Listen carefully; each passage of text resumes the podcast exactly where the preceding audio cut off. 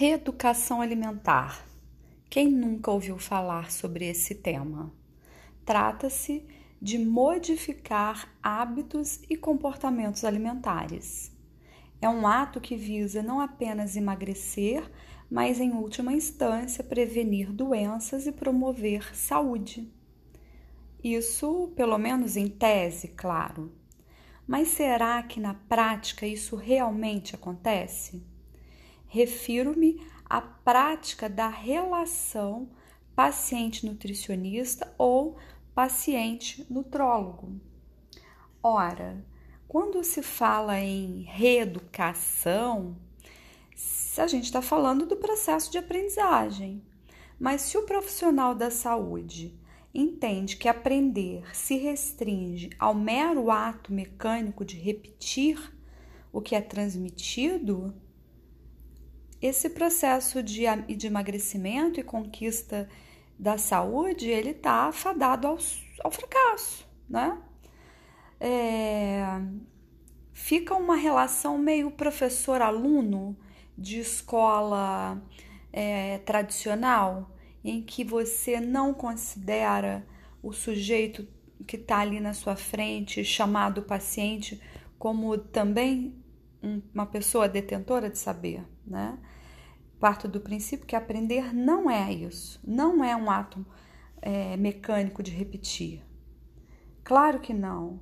Ele vai muito além de uma função é, cognitiva para se configurar como algo que está entrelaçado com outras instâncias que constituem a existência humana tais como o que é emocional e cultural. Ora, todos nós sabemos que seres humanos não comem apenas para poder saciar a fome.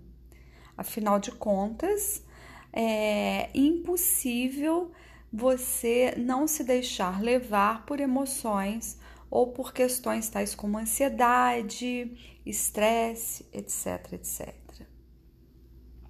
Então, se você não levar em consideração que o sujeito é, precisa, para ter sucesso nesse combate à obesidade, tratar, ser tratado como um todo, né, é, vai ficar mais difícil de obter esse sucesso. Na verdade, eu não gosto muito da palavra paciente. Eu prefiro é, trabalhar no sentido de fazer com que o sujeito seja construtor do seu, do seu próprio saber. Afinal de contas, é através da ação do sujeito que ele pode sim ser construtor de seu conhecimento e produtor de seu saber.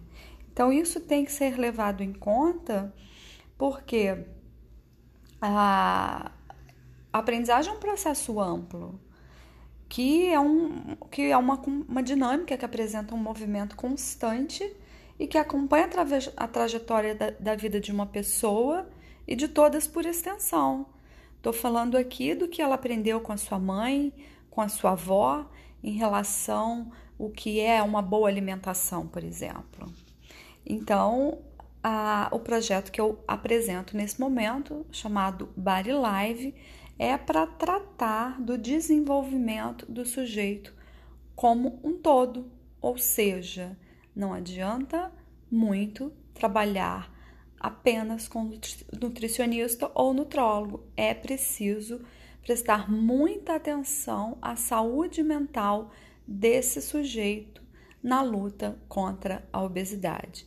E o projeto Body Live, ele é um projeto inovador nesse sentido de estimular o desenvolvimento do sujeito como um todo. Ele deixa de ser uma pessoa passiva e vai ser um sujeito construtor no, no, na construção, óbvia, aí da sua nova, seu novo estilo de vida.